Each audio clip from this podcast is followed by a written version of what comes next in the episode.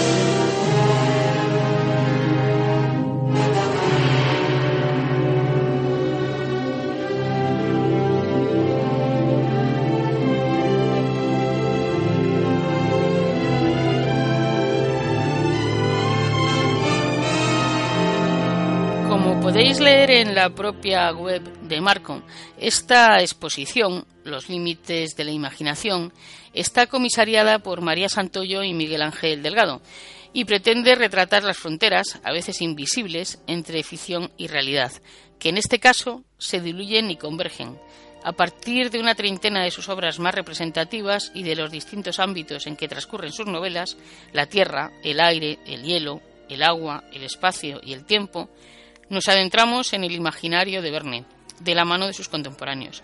En un recorrido por sus obras y su legado, la muestra disecciona el universo literario verniano y traslada a la realidad las hazañas y aventuras de sus novelas, a través de 27 personajes históricos que se atrevieron a llevarlas a cabo y que fueron pioneros en sus disciplinas a mediados del siglo XIX y comienzos del XX. En el caso de la exposición en Vigo, Teniendo en cuenta la singular vinculación de Julio Verne con la ciudad, la exposición incluye contenidos especialmente relacionados, y todo ello gracias al asesoramiento de Eduardo Royán. Así, la sección Mobilis Immobili muestra por primera vez de manera conjunta piezas únicas vinculadas a la figura del escritor francés, cedidas por museos y colecciones particulares de Galicia desde una maqueta del navío San Michel III, que es la más grande, hasta grabados holandeses de la batalla de Rande y piezas originales de trajes de buzo del siglo XIX. Durante su estancia en Vigo, la exposición está siendo acompañada de un conjunto de actividades paralelas, recorridos guiados, charlas y mesas redondas y una muestra bibliográfica en la Biblioteca Centro de Documentación, entre otras, además de un programa para escolares de todos los ciclos educativos. La exposición Julio Verne, Los límites de la imaginación, ha sido posible gracias a la colaboración de un buen número de museos e instituciones de ámbito nacional e internacional, como prestadores de las obras que integran la muestra, junto a auténticas joyas procedentes de colecciones particulares como las de Francisco Román Huerta, Diego Quevedo Carmona o la colección Clark and Joan Gorsted. Para la, sección que ilustra la relación de Julio Verne y Vigo, se han reunido piezas procedentes del Museo do Mar de Galicia, Museo da Ciudad de Quiñones de León, Museo Masó, Museo de Pontevedra, Autoridad Portuaria de Vigo y colecciones particulares. Si queréis tener más información y más detalle, tenéis, podéis incluso descargaros PDFs de la página web del Museo Marco. Hay una información muy completa sobre esta exposición. Y bueno, como os decíamos hace un momento, el, asesor de contenidos para Vigo de la exposición ha sido Eduardo Royán. Eduardo Royán es un periodista, escritor y guionista vigués, miembro de la Sociedad Berniana. Colabora en La Voz de Galicia y en medios como National Geographic. Fue premio de la Junta de Galicia de Periodismo Científico en el año 2004 y Premio Nacional de Periodismo Fernández del Riego en 2005. Royant dice que si bien a Julio Verne se le atribuye ser uno de los padres del género literario de la ciencia ficción, para él realmente fue un divulgador científico. Hoy, en El Viajero Occidental, en Radio Viajera, tenemos con nosotros a Eduardo Royán, y aprovechando que nuestra colaboradora Carmen del Río, Viguesa de Pro, ha estado disfrutando de esta exposición, nos va a acompañar en los próximos minutos para charlar con Eduardo y descubrir muchas cosas sobre la relación de Julio Verne con Vigo. Así que como tenemos al otro lado de la línea telefónica a Eduardo Royán, no vamos a hacerlo esperar más. Hola Eduardo, lo primero agradecerte tu participación en este programa del Viajero Occidental en Radio Viajera. ¿Cómo te encuentras? Pues bien, por aquí encantado de estar con vosotros. En esta entrevista nos va a acompañar Carmen del Río, que algunos conoceréis por sus artículos en nuestra página web y la participación en algún episodio contando experiencias. Pero hoy debuta con nosotros como entrevistadora. ¿Qué tal, Carmen? Hola Luz, hola Eduardo, estoy encantada de estar con vosotros. Aventuro que esta va a ser una entrevista muy entretenida. Seguro que sí. Y bueno, vamos a empezar ya con ella. Lo primero, Eduardo, para conocerte un poco mejor, ¿de dónde viene, cómo surge tu pasión por todo lo relacionado con Julio Verne? Bueno, la verdad es que un poco por casualidad. Yo eh, durante mucho tiempo pues he hecho investigación histórica relacionada con la historia de Galicia, la historia de Vigo y bueno, y un día me encontré con la con el hecho de que de que Vigo, la ciudad de Vigo y, y Jules Verne pues tenían una relación muy estrecha. Me puse a investigar sobre ello y encontré que bueno que había una historia interesantísima y que había que contarla. Aprovechando que estamos contigo, que has sido el asesor de contenidos para esta exposición de la Fundación Telefónica sobre Julio Verne, y aunque, como decíamos, el viajero occidental ya ha estado en marco de la mano de Carmen del Río, cuéntanos tú, para que también lo sepan los oyentes de Radio Viajera, ¿qué vamos a poder encontrar si nos acercamos al Museo de Arte Contemporáneo de Vigo?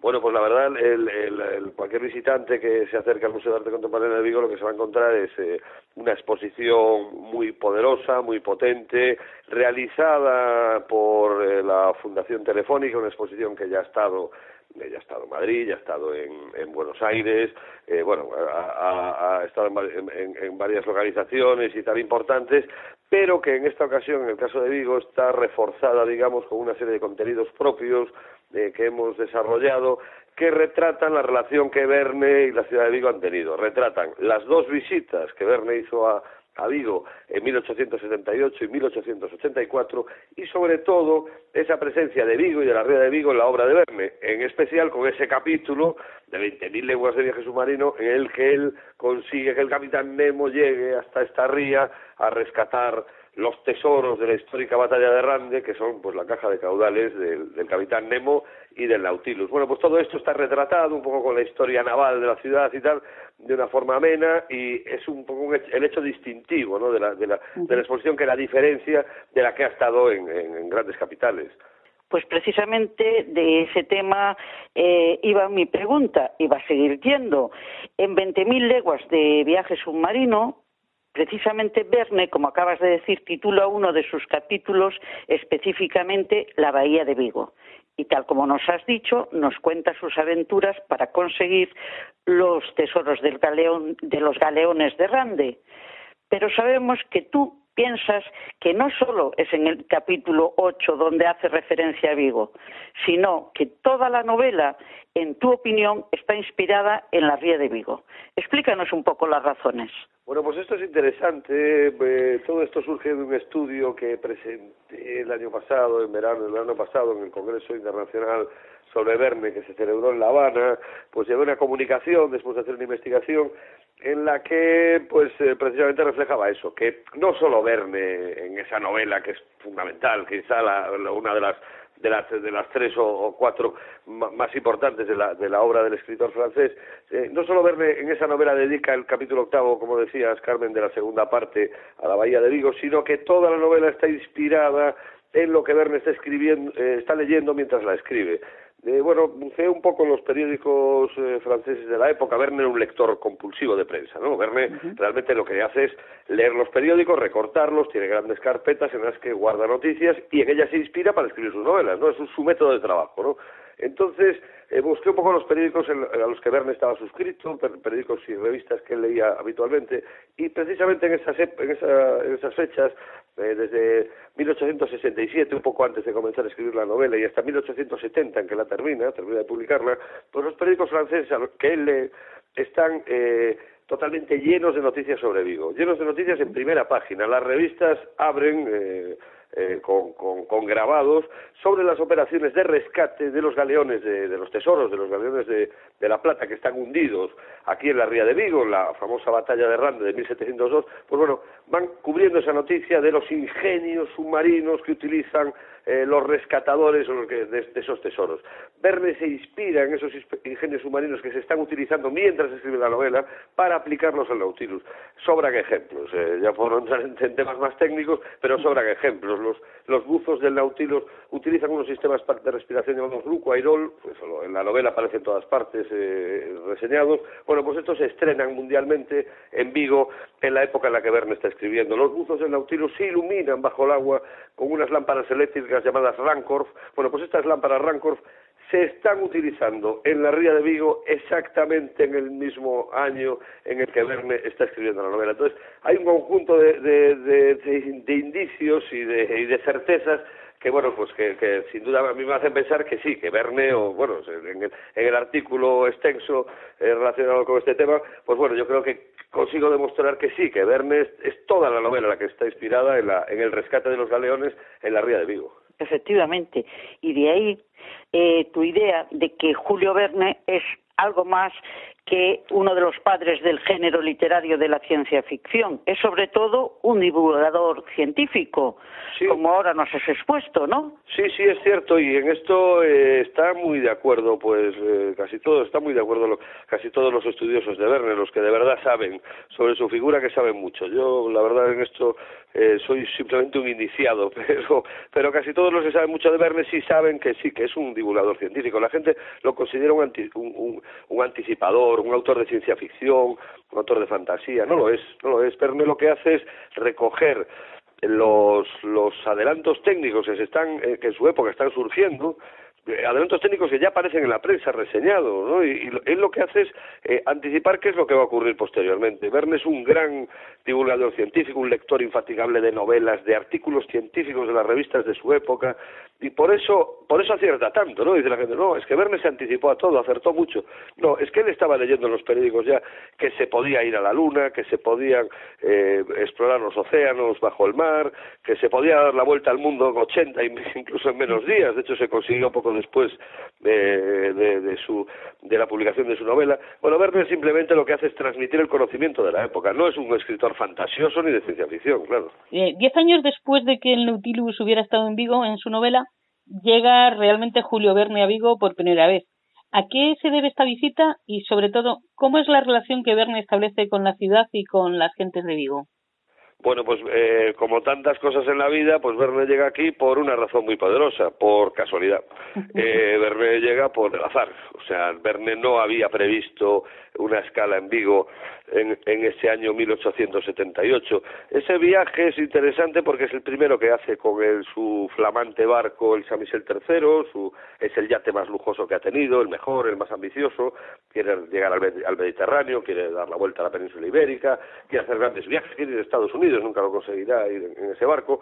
Bueno, pues finalmente, pues eh, eh, en 1878 tiene el barco, que lo compra, por cierto, no con beneficio de las novelas, sino con el beneficio de la adaptación teatral de, La Vuelta al Mundo en 80 días, que curiosamente, aunque me lío un poco contándolo, pero es interesante, obra de teatro que en París incluía un tren de pasajeros que era asaltado eh, por unos indios a caballo, ¿no? En el medio del escenario. Es decir, hoy en día vemos grandes montajes teatrales, vemos El Rey León, qué sé yo, Los Miserables, nos parece algo realmente asombroso. Bueno, hace 150 años había unos montajes teatrales que nos dejarían que nos dejarían seguir por ahora mismo. Bueno, pues con ese dinero eh, eh, pudo pagarse el barco y no pensaba parar aquí. ¿no? había esperado al mes de julio de de 1878 para garantizarse el buen tiempo, pero este hombre, eh, aunque era de Nantes y allí algo del el tiempo no es muy bueno tampoco a veces, bueno, no debía conocer el, el, el tiempo de Galicia, que es bastante sorprendente, e incluso en junio pues puede, puede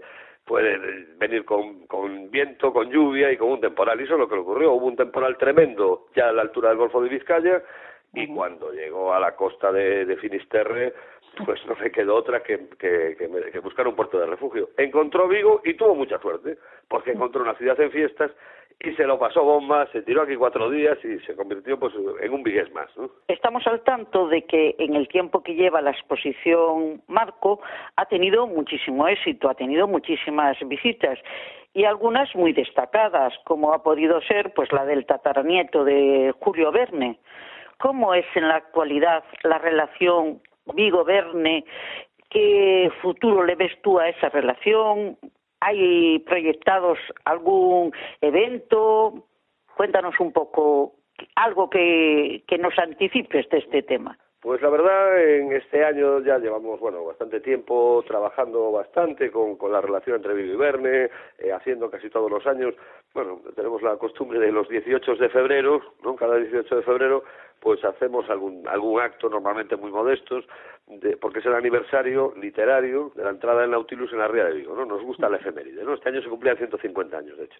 Y bueno, este año 2018, eh, aprovechando esto, pues tuvimos en febrero un congreso internacional, estuvieron aquí pues los máximos expertos en, en Verne en el mundo, entre ellos el italiano Piero Gondolo de la Riva, ¿no? Coleccionista de Verne increíble, y como bien decías, pues incluso el tataranieto de, de Verne, Jean-Michel Verne, que nos acompañó en el mes de junio. La exposición es el colofón también a todo esto, ¿no? Es una exposición muy ambiciosa, y a partir de ahora, pues todos los años la idea es cada 18 de febrero realizar algún tipo de evento un poco más notable, pues para, para celebrar esta relación de, de Vigo y Verne, porque además creemos que, bueno, hemos constituido, ya llevamos unos años, eh, seis o siete años, una sociedad verniana en Vigo, hay gente de todo tipo, ¿no? Pues, eh, profesores de la Universidad de Vigo, profesionales de todo tipo, bueno, que estamos ahí integrados y creemos que es una marca Verne todavía, que es lo cual no deja de ser asombroso, ¿no? Pero 150 años después Verne es una marca de, de, potente, una marca que sigue atrayendo a la gente. Y creemos que Vigo puede ganar mucho, incluso en el ámbito turístico, creemos que, que pueden desarrollarse rutas turísticas relacionadas con Verne y Vigo, creemos que es, que es una marca de identidad, porque Verne transmite eh, progreso, transmite industria, transmite modernidad y si algo caracteriza a la ciudad de Vigo, que desde luego nunca va a competir en Galicia, pues con el esplendor de Santiago de Compostela y su catedral medieval y tal, y su historia y sus piedras eh, milenarias, bueno, pues si en algo puede presumir Vigo y ser atractiva como ciudad, es en su eh, espíritu emprendedor, es una ciudad industrial, una ciudad muy pionera y que además está en un, en un enclave geográfico increíble, con las Islas Cíes y la ría a las que visitó, que visitó el Nautilus. Entonces, todo ello hace que pensemos que es una marca potente para, para, para el turismo y para, y para la historia de la ciudad, y en eso estamos. Vamos a hacer un paréntesis de unos segundos, y algunos os podréis preguntar por qué interrumpimos una entrevista tan interesante con todo lo que nos está contando Eduardo Royán. Bueno, pues hacemos un paréntesis de unos segundos porque ya hemos repetido en varias ocasiones a lo largo de la entrevista que Julio Verne es alguien que sorprende. Pues sorprende tanto que hasta fue compositor musical. Hay piezas musicales, hay canciones cuya letra fue compuesta por Julio Verne. Y como para muestra un botón es lo mejor, vamos a escuchar una parte de una de ellas.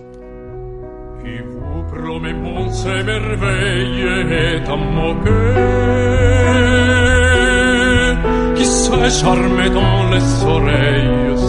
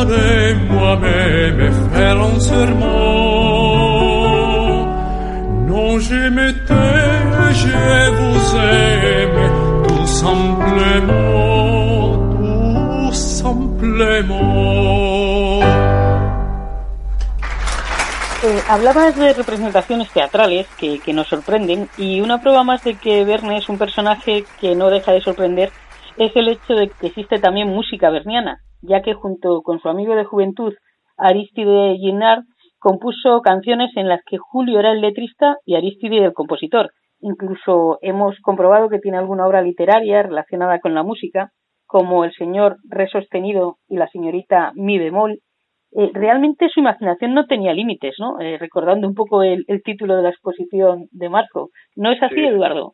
Pues sí, sí, tiene razón, ¿no? Bueno, hombre, salvando las distancias, pues no sé si decir que era como Leonardo, pero vamos, este hombre en cualquier aspecto del arte y del conocimiento humano le, le entusiasmaba, ¿no? Era un, era un hombre que como apasionado de la ciencia, del progreso, de la técnica, era un hombre optimista en ese sentido, a veces, bueno, a veces con su pesimismo, también aparecía en las novelas ese papel del, digamos, el científico loco que se peleaba contra el mundo.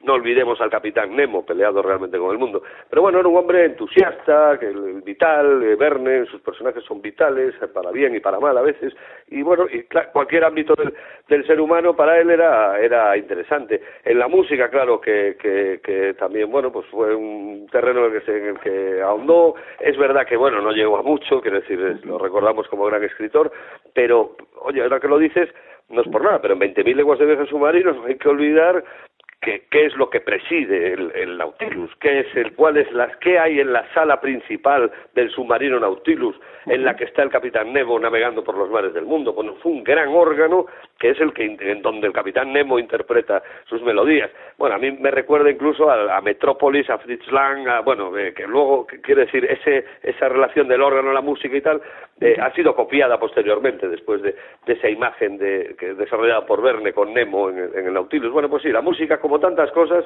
apasionaba a Verne porque era un señor vitalista y, y, que le gustaba pues todo lo humano, todo lo diferente de, del ser humano. Imagino, y sobre todo oyéndote con el entusiasmo que desprendes, que serán muchas las cosas que nos quedan en el tintero sobre Julio Verne y aprovechando que estamos ante una figura que sabe tanto del tema, ¿crees que hay algo fundamental que debamos añadir que nos hayamos dejado en el tintero?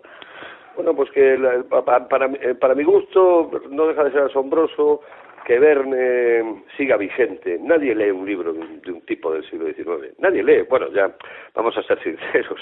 Poca gente ya lee un libro ni del siglo XX ni del XXI. Pero del siglo XIX nadie coge un libro del siglo XIX y se pone a leerlo.